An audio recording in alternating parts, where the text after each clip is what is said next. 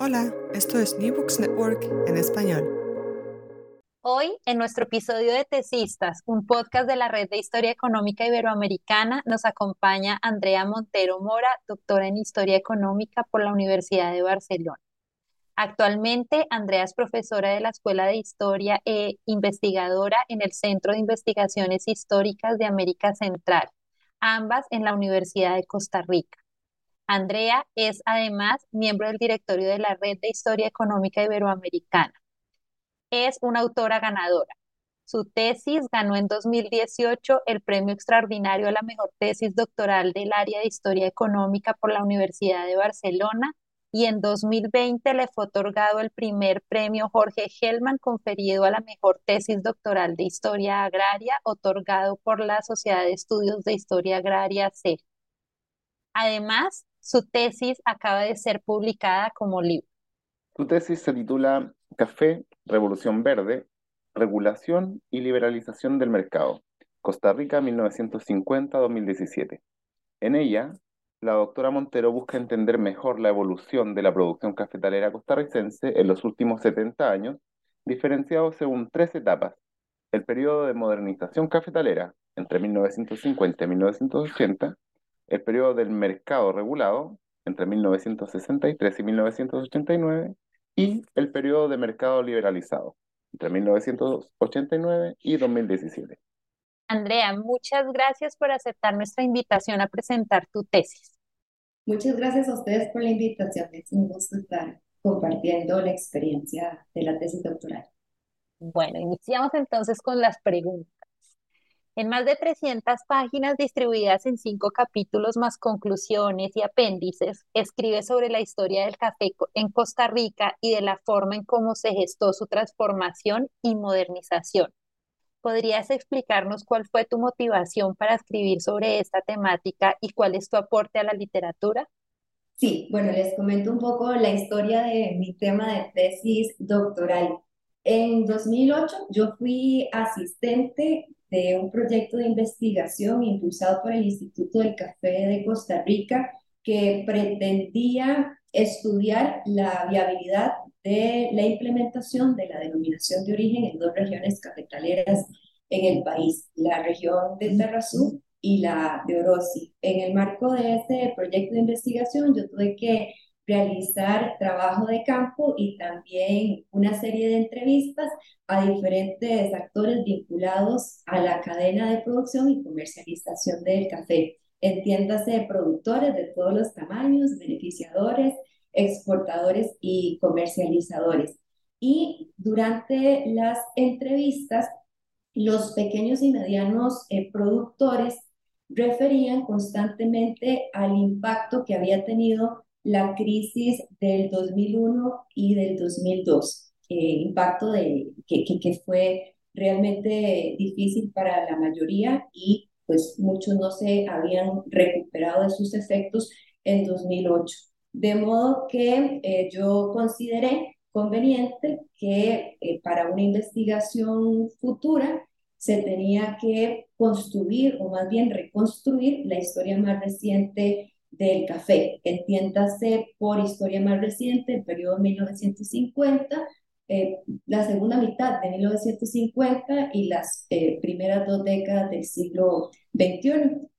Fue entonces esas historias de vida y esa experiencia en el proyecto de investigación los que me permitieron decantarme por, por el tema de tesis. Esto quiere decir que yo llegué a la Universidad de Barcelona, el Departamento de Historia Económica, con un tema claro y un problema, pero con una, eh, una nebulosa de, del enfoque teórico y metodológico que podía eh, implementar y ahí fue cuando recibí la ayuda de mis directores de tesis, Marc Badía, economista, y Enrique Tello, historiador agroambiental, y comencé con ellos eh, pues un recorrido de cuatro años eh, muy intensos y de mucho aprendizaje. Gracias, Andrea. Em, una de las características más llamativas de tu tesis es la variedad de enfoques y metodologías que encontramos a lo largo de los cinco capítulos. Incluso señalas que, si bien parte del campo de la historia económica, em, tu investigación se nutre de la historia ambiental, la geografía histórica y la economía ecológica, entre otras, con sus respectivas metodologías y enfoques. Entonces la pregunta es, ¿cuáles fueron los principales beneficios de realizar una investigación con un enfoque tan abierto y complementario? Sí, yo considero que mi tesis eh, efectivamente es muy interdisciplinaria e incluso transdisciplinaria. Y el hecho de contar con dos directores de tesis contribuyó a que no me casara con un enfoque teórico o metodológico concreto, sino que eh, me aventurara eh, en explorar ¿verdad? Diferentes, eh, diferentes caminos. Entonces, el capítulo 1 de mi tesis, por ejemplo, lo que pretende es una reconstrucción ¿verdad? de los determinantes de la especialización cafetalera a nivel regional, el segundo capítulo más bien pretende una visión comparativa a partir de un estudio gravitacional de comercio para determinar el impacto del mercado regulado en eh, los países productores de café de calidad y aquellos que producen cafés de menor calidad. Por eso trabajo Costa Rica, Colombia, Brasil. El capítulo 3 más bien es una reconstrucción de toda la implementación, adaptación, adaptación y adopción del paquete tecnológico de la revolución verde con una perspectiva un poco agroecológica. El capítulo 4 lo que pretende es construir el impacto de la liberalización del mercado cafetalero a partir de 1989 las diferentes estrategias para enfrentar las crisis de los precios, especialmente en los años 90 y en el 2000.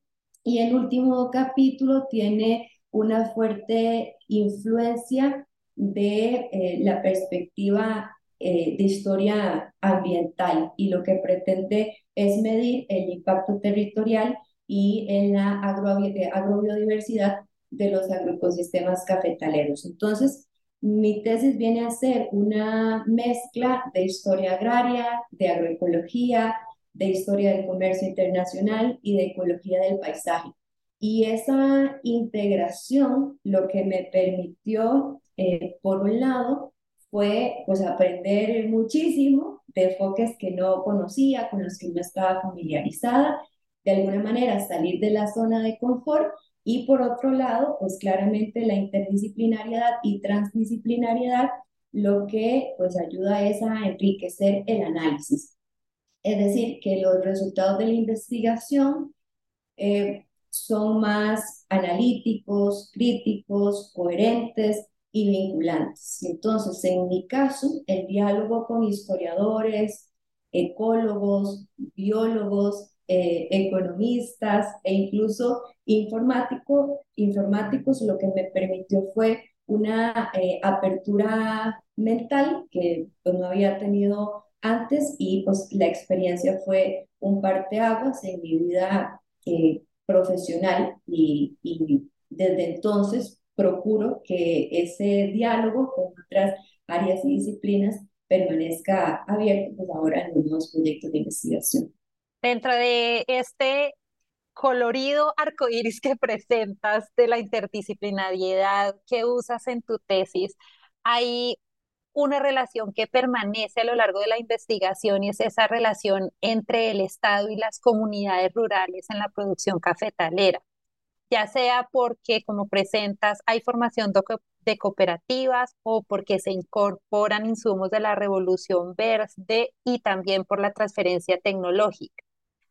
¿Cómo valoras el impacto que tienen las instituciones públicas en la modernización de la industria cafetalera costarricense?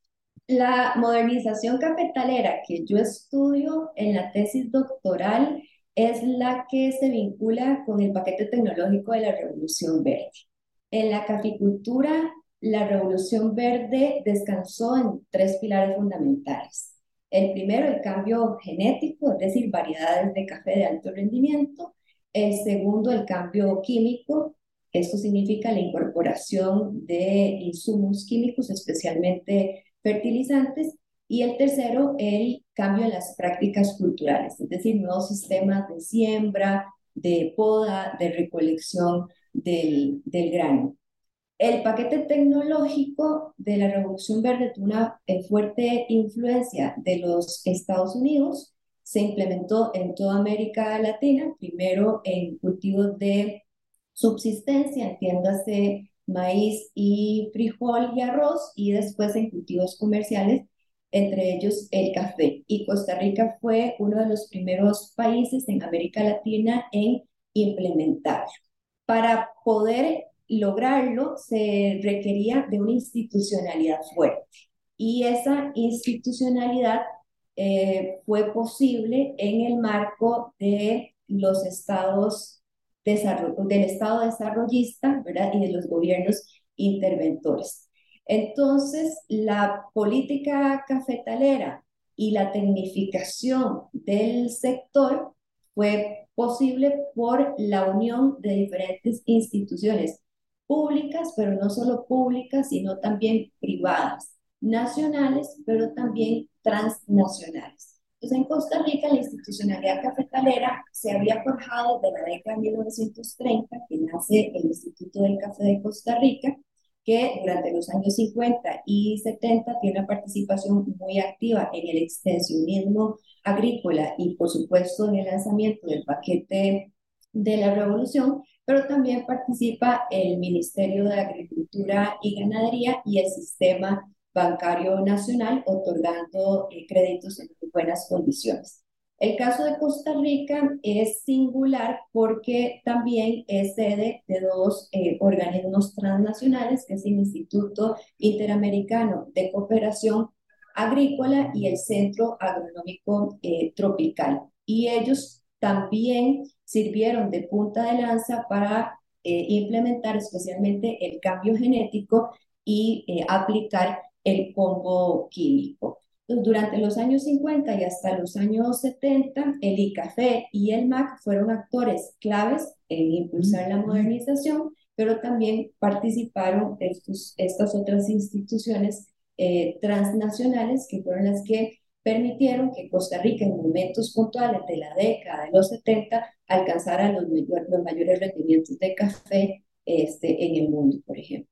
Y el trabajo fue interinstitucional, es decir, a, partir de la firma de convenios, convenio ICAFE MAC, ICAFE ICA, ICAFE CATI, CATI ICAFE, y eh, pues eh, el entramado institucional fue eh, muchísimo más, muchísimo más complejo. se logró gracias a esa intervención de los gobiernos desarrollistas y cuando estos gobiernos entran en crisis justamente en la década de 1980, lo que vemos es un desmantelamiento de muchas de estas instituciones y de muchos de los programas de ayuda que en su momento se ofrecieron a los caficultores. Genial. Oye, Andrea, em, concluyes, o una de tus conclusiones, mejor dicho, fue que la innovación inducida, que también denominas como intensificación inducida, em, fue la que, a través de la demanda generada por el mercado, estimuló la modernización del sector cafetalero. Sin embargo, también señalas que fueron las variaciones de mercado, en particular la caída en los precios del café derivada de la liberalización de la producción, los que modificaron la trayectoria de la misma modernización.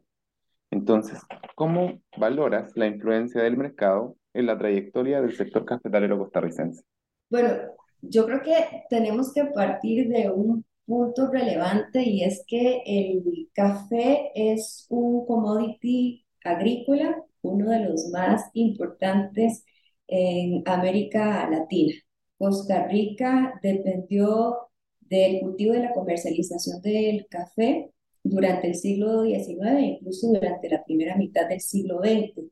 Y si bien el café comenzó a perder eh, relevancia a partir de la década de 1970, muchas economías regionales y locales todavía dependen de la producción y de la venta del grano en los mercados internacionales.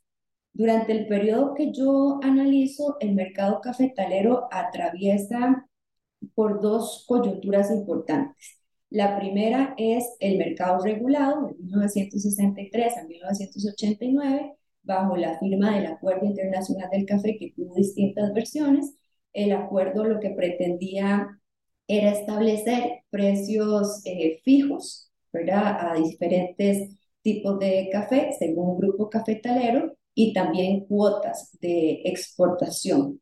Mientras el convenio o el acuerdo estuvo vigente, los precios no aumentaron, pero se mantuvieron constantes. Una vez que finaliza el acuerdo en 1989, el mercado se liberaliza y con la liberalización viene una caída de los precios en el mercado internacional. Esta caída se agrava en América Latina y Costa Rica no fue la excepción, también por un brote de la roya del café, que es una de las principales enfermedades que afecta al, al cultivo. Entonces, el mercado cafetalero ha atravesado por eh, momentos de crecimiento en los precios, estabilización en los precios, caída en los precios, leve recuperación. La política cafetalera costarricense responde entonces a esa dinámica del mercado internacional, a esos vaivenes de los precios. Y si bien Costa Rica ha tratado de enfrentar las crisis del mercado ofreciendo un café de especialidad, esto quiere decir un café suave procesado por vía húmeda y de altura, hay, momentos concretos en el mercado internacional que, que, esto no es, eh, no es suficiente. Es decir, que por más que se intente producir un café para nicho especial, los precios este, caen, ¿verdad? Y de forma, este, y de forma constante. Entonces, la política cafetalera costarricense depende en buena medida de la política cafetalera mundial que es emanada por la Organización Internacional del Café. Y las decisiones que toman los productores con respecto a las prácticas que tienen que realizar en las fincas, pues también depende de eh, los precios internacionales. Entonces, eh, pues eh, los, los productores de café, yo diría que durante la segunda mitad del siglo XX y primeras dos décadas del siglo XXI, han tenido que enfrentar más coyunturas críticas que, que favorables en el mercado y pues eso los ha llevado a tener que establecer una, una, serie de estrategias para mantenerse eh, a flote. Algunos pues no han podido y entonces han terminado abandonando la finca, ¿verdad? Y diversificando sus actividades eh, pues por qué sé yo, eh, actividades más rentables que en este momento en Costa Rica tiene que ver con eh, el, sector inmobiliario. Andrea, voy a recoger un poco lo que dijiste en tus dos respuestas anteriores y volver a un, a un tema que para los países cafetaleros y quienes estudian café en, otras, en otros países del mundo em, es, es uno de los asuntos más llamativos de tu tesis y que es una contribución, creo, para quienes estudian café en Colombia, café en Vietnam y en otros países, y es este asunto al que tú llamas semitecnificación. Es, es esa tensión, por lo que explicas en tu tesis, entre mantener las técnicas de cultivo, de cultivo anteriores a los pactos y a los precios internacionales del café y también enfrentarse a los retos tecnológicos del sector agrícola de la, de, pues, del finales de la década de los 80 y principios de los 90. ¿Podrías explicarnos un poco más esta semitecnificación y qué, qué ocurre en Costa Rica para que sea incompleta el, el uso de la tecnología? Sí, la revolución verde lo que pretendía era aumentar los rendimientos y con ello también impulsar lo que se conoce como el monocultivo del café. En Costa Rica y en varios países de América Latina, históricamente el café ha crecido bajo diferentes sistemas, como por ejemplo el sistema policultivista y el sistema de sombra regulada. Gracias a los cambios técnicos de la revolución era posible impulsar el monocultivo pero en el caso costarricense, la mayoría de productores medianos y pequeños optaron por el sistema de sombra regulada. ¿Esto qué quiere decir? Bueno, que el café era el cultivo dominante, pero existían otros cultivos que son clave para la economía campesina, para la economía, eh, economía familiar.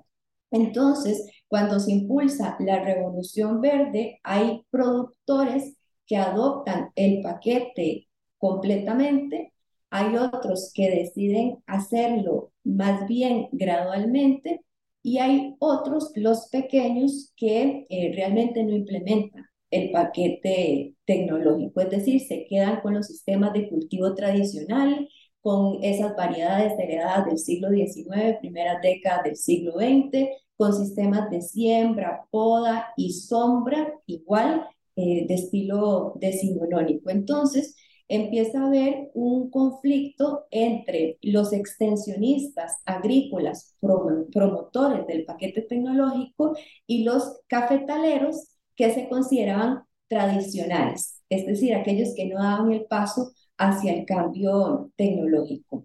Entonces, el hecho de, de, que, de quedarse a medio camino se explica, por un lado, por los vaivenes de los precios en el mercado internacional que estuvimos explicando.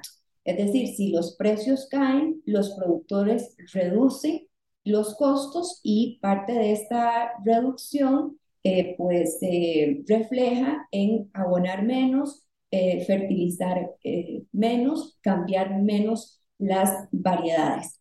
Pero también parte de esa tecnificación truncada se vincula con una memoria biocultural, es decir, con una tradición heredada de cómo se tiene que sembrar el café, cuáles son las distancias, cuáles son los sistemas, cuáles eh, son las dosis de fertilizantes que se consideran óptimas o la importancia de utilizar fertilizantes orgánicos y no utilizar fertilizantes químicos. Entonces yo considero que esa tecnificación truncada de la revolución verde en Costa Rica se debe a, esas, eh, a esos dos aspectos. Por un lado, precios muy oscilantes en el mercado internacional y por otro lado, una memoria biocultural que hizo que muchos productores se decantaran por más bien adaptar y no adoptar el paquete de la Revolución Verde como lo predicaban los preceptos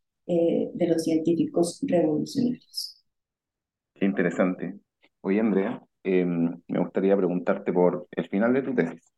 En tus conclusiones tú señalas que tu tesis contribuye a muchas partes de la literatura, em, pero luego señalas que hay un montón de preguntas que todavía quedan por responder con la recolección de, datos que tú hiciste.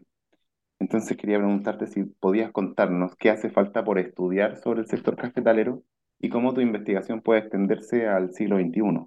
Yo creo que falta mucho por estudiar en café, porque la historia tiene la ventaja de, de y revisitarse. Entonces está en construcción continua. Yo creo que por eso es fascinante nuestra disciplina.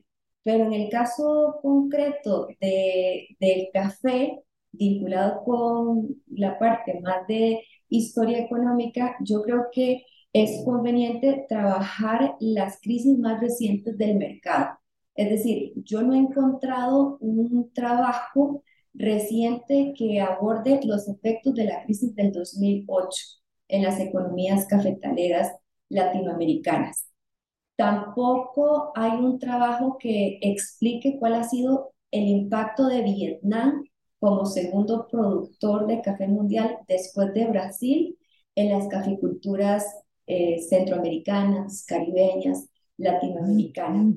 Me parece también conveniente y, y es muy pertinente estudiar el impacto de la roya del café porque la roya del café ha tenido dos eh, episodios, eh, la crisis del 2013-2014, pero justamente hay un rebrote de la enfermedad entre 2017 y 2018. Y las economías eh, latinoamericanas, centroamericanas, vinculadas con el café son complejas. Es decir, los que producen café no solo cultivan, este grano, sino también cultivan maíz, cultivan frijol, cultivan otros granos básicos y hortalizas. Entonces, si los precios del mercado están mal, de café están mal, tienen una repercusión directa en esas eh, economías familiares que pues eh, son base de la dieta campesina. Es decir, se está poniendo en riesgo la seguridad alimentaria de este, las familias que dependen eh, del, del café. Entonces, el impacto de la roya a mí me parece que es un tema este, relevante porque no solo tiene eh, que ver con una cuestión de, de caída de precios en el mercado internacional, descuido de alguna manera de los productores a las plantaciones de café, sino también con cambio climático. Y entonces ahí se conecta la historia agraria con la historia ecológica, con la eh, historia económica.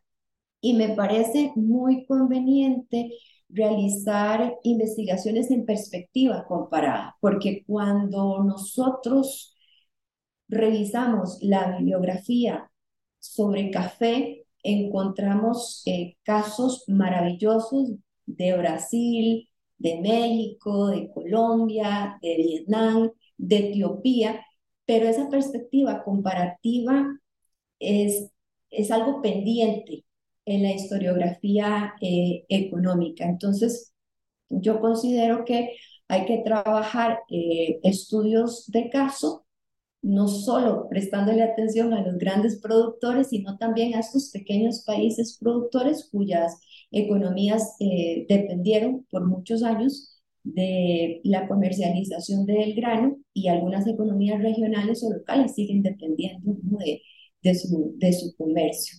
Y eh, me parece que eh, también los sistemas agroforestales en café, el tema de certificaciones, ecocertificaciones, es muy, está muy vigente y también falta profundizar.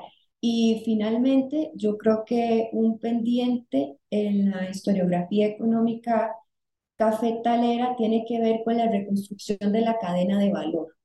Se ha reconstruido la cadena, es decir, los productores, los beneficiadores, exportadores, comercializadores, pero ¿cuánto de lo que paga el consumidor europeo, estadounidense, americano por una taza de café le llega al pequeño y mediano productor? Eso es, e, e, es un tema pendiente. Es decir, ¿cuánto porcentaje? Porque sabemos que el, el, sabemos que, que, buena parte de ese porcentaje se quedan los eslabones que se consideran más lucrativos de la cadena, es decir, beneficiador, comercializador, tostador. Pero cuánto están recibiendo sus pequeños y medianos eh, productores es algo que se tiene que, que calcular. De manera que yo creo que esas son las principales temáticas que se pueden profundizar a raíz de mis conclusiones ¿verdad? De, del proyecto de investigación doctoral. Gracias, Andrea. Excelentes eh, temas para eh, unas líneas de investigación futuras. Em, la mayoría de los integrantes de nuestra red, como bien sabes, son en su mayoría investigadores jóvenes que han defendido su tesis recientemente o que están a puertas de hacerlo. Una de las mayores preocupaciones que tiene uno en ese momento de la vida es cómo continuar eh, después de haber terminado los estudios doctorales. ¿Qué consejo le darías a nuestros integrantes para continuar desarrollando su investigación después de la sustentación?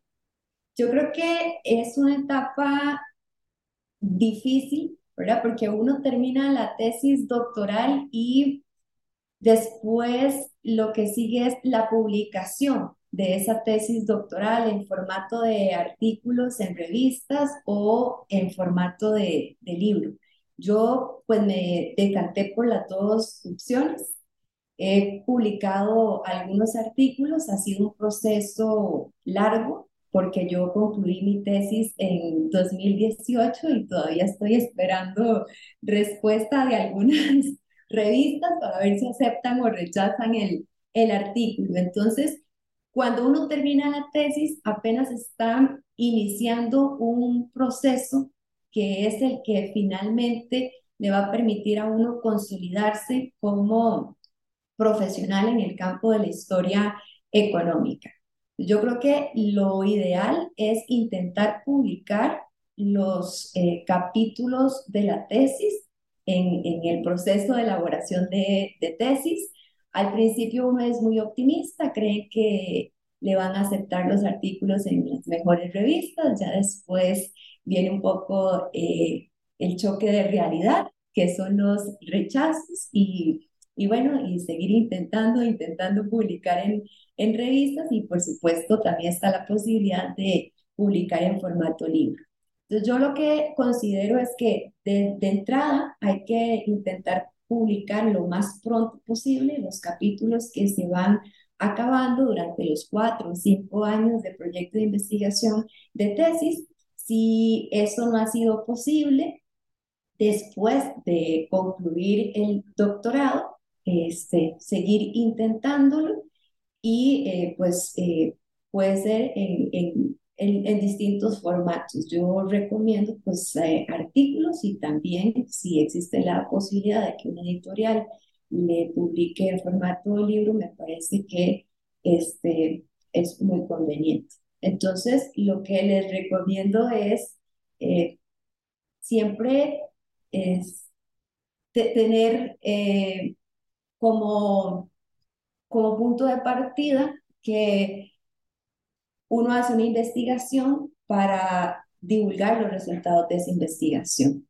y que, por supuesto, una tesis no se puede quedar en una biblioteca o en una biblioteca virtual, sino que hay que darle difusión científica y divulgación, porque no solo se tiene que quedar en un círculo cerrado de investigadores de historia económica, sino también tiene que llegar, en mi caso, a esas comunidades de cafetaleros, de campesinos que fueron los que sufrieron las coyunturas eh, críticas de mercado los que han implementado las estrategias de producción y de comercialización para hacerle, para hacerle frente. Entonces, por un lado, la difusión científica es muy importante y por otro lado, la divulgación de los resultados a las universidades. Perfecto, Andrea, muchas gracias. Tomamos nota eh, para poder ir aplicando esas, esas sugerencias. Y con esta última respuesta cerramos este episodio de Tesistas, que tuvo como protagonista Andrea Montero Mora, doctora en Historia Económica por la Universidad de Barcelona y profesora de la Universidad de Costa Rica. Muchas gracias, Andrea, por aceptar esta invitación y por participar de esta entrevista. Aprovechamos, gracias. Aprovechamos para invitar a nuestra audiencia a leer la tesis de Andrea, a contactarla, hacer sus preguntas y comentar su investigación, y también a leer el libro que, que ya está publicado. Y eso, así que nada, hasta el próximo episodio y nuevamente, Andrea, muchas felicitaciones por el libro. Muchas gracias.